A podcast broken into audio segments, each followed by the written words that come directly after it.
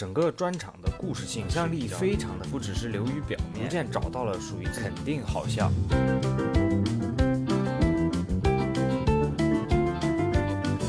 肯定好笑，肯定好笑。好笑。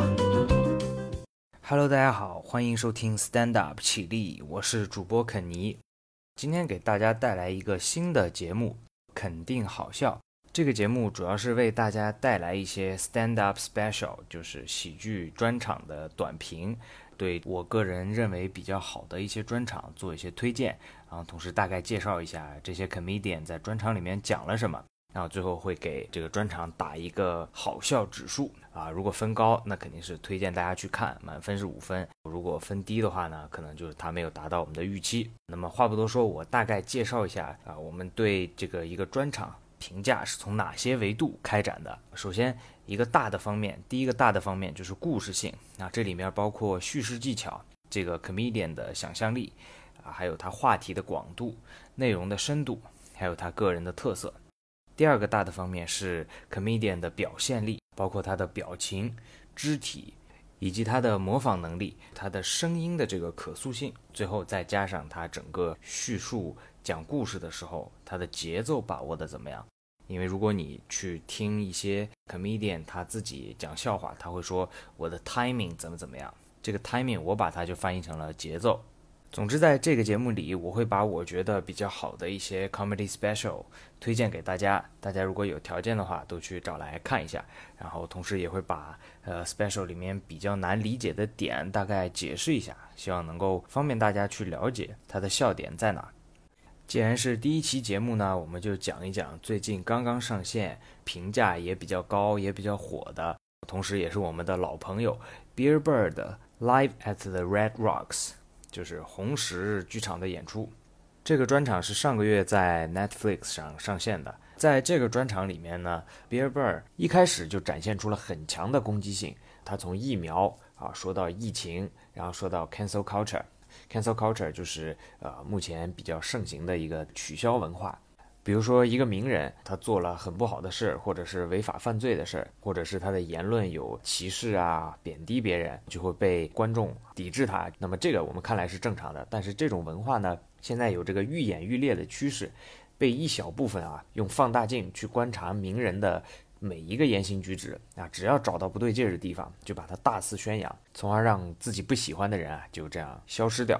比尔贝尔也是谈到了这个事儿，他尤其是聊到了这个性骚扰的问题。他说，按道理在疫情期间啊，就不会发生性骚扰的问题，因为大家都在自己的家里嘛，啊，但是总有这么一小撮变态啊，能够想尽办法满足自己的这个癖好。比如说，大家都在在家办公开这个视频会议，聊着聊着，突然就有一个人说：“大家稍等一下啊，我去接个咖啡。”然后他咵一下就站起来了，站起来之后，突然才发现啊，他没有穿裤子。他那个东西就在屏幕前面晃来晃去，啊，那么他转身，你又看到他那屁股，就这种变态人总能找到不可思议的方式完成他的这个犯罪行为。当然，比尔贝尔也说，这种人其实是少数，在这个大家因为疫情找不到可以去 cancel、可以去抵制的对象的时候，大家就把目光放到了已经去世的人身上。去年去世的肖恩·康纳利。大家应该都知道，他是饰演《零零七》的一个演员，也是非常的出名。他去世之后啊，就有一个人站出来说：“肖恩·康纳利啊，不值得大家去缅怀，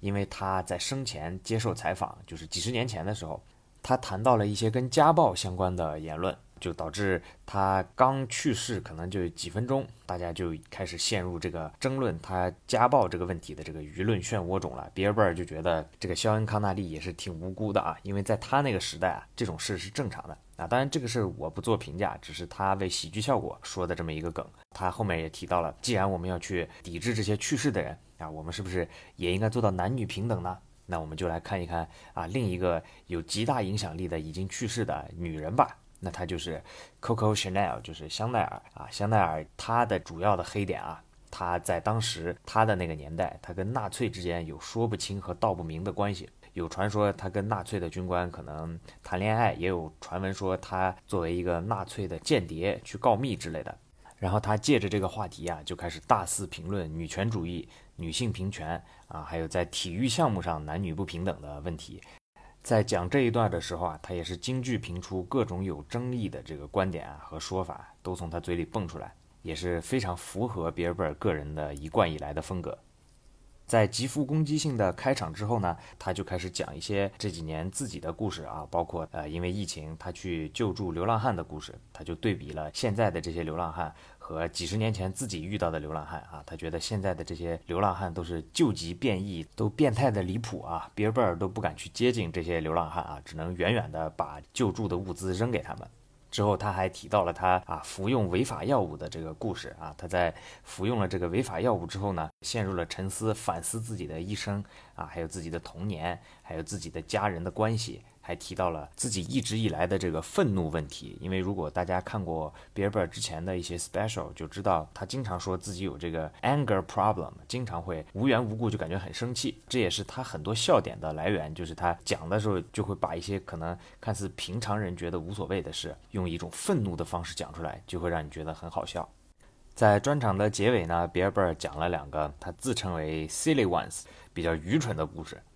第一个就是他在有一天拍完戏，他整个人打扮的像一个男同性恋，然后在美国当地骄傲月期间，他走在街上被一个女同性恋给欺负了的故事。啊，第二个呢，就是讲他自己对呃现在堕胎的这个看法，因为美国最近不是堕胎权的争议也比较大嘛。比尔贝尔这次的新专场就包括以上的这些内容，整体听下来，我觉得还是保持了比尔贝尔一贯以来的水准。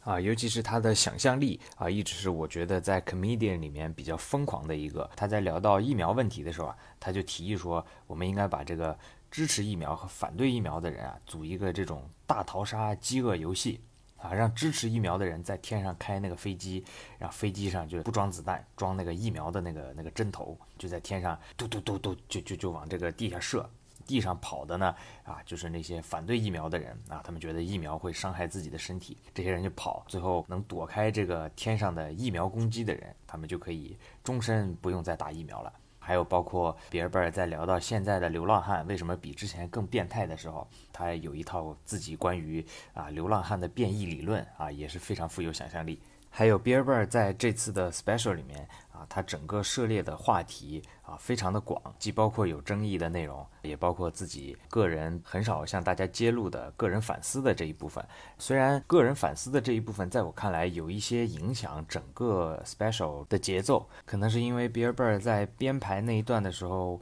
就笑点本来就不是那么密集，或者说他在讲的时候真的动了真情，都有可能会导致那一段整个的这个笑料。和整个这个叙事的感觉都不是特别的完美，但是在剩余的时间，他的表情、他的肢体动作啊，他去模仿不同的人，比如说是男同性恋啊、女同性恋啊，或者是啊反对疫苗的人啊，或者是 rednecks 呀，都模仿的惟妙惟肖。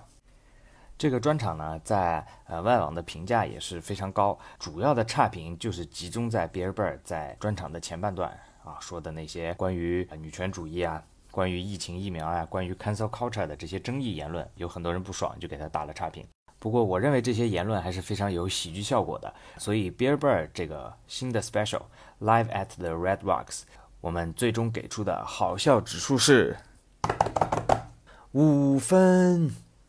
那么，第一期的这个肯定好笑节目就结束了。呃，如果大家对我们这个系列的节目，啊，有意见的话也欢迎在评论区告诉我们。后续的话啊，我会找一些新更新的 comedy special 跟大家一起分享。如果最近没有一些比较好笑的新的 special 啊，我就会挑一些之前我看的我觉得比较好的分享给大家，尽量去找一些适合啊入门刚刚接触 stand up 这个领域的朋友们去看的一些专场，帮助大家去了解 stand up 它的魅力。好，谢谢大家，我们下次再见。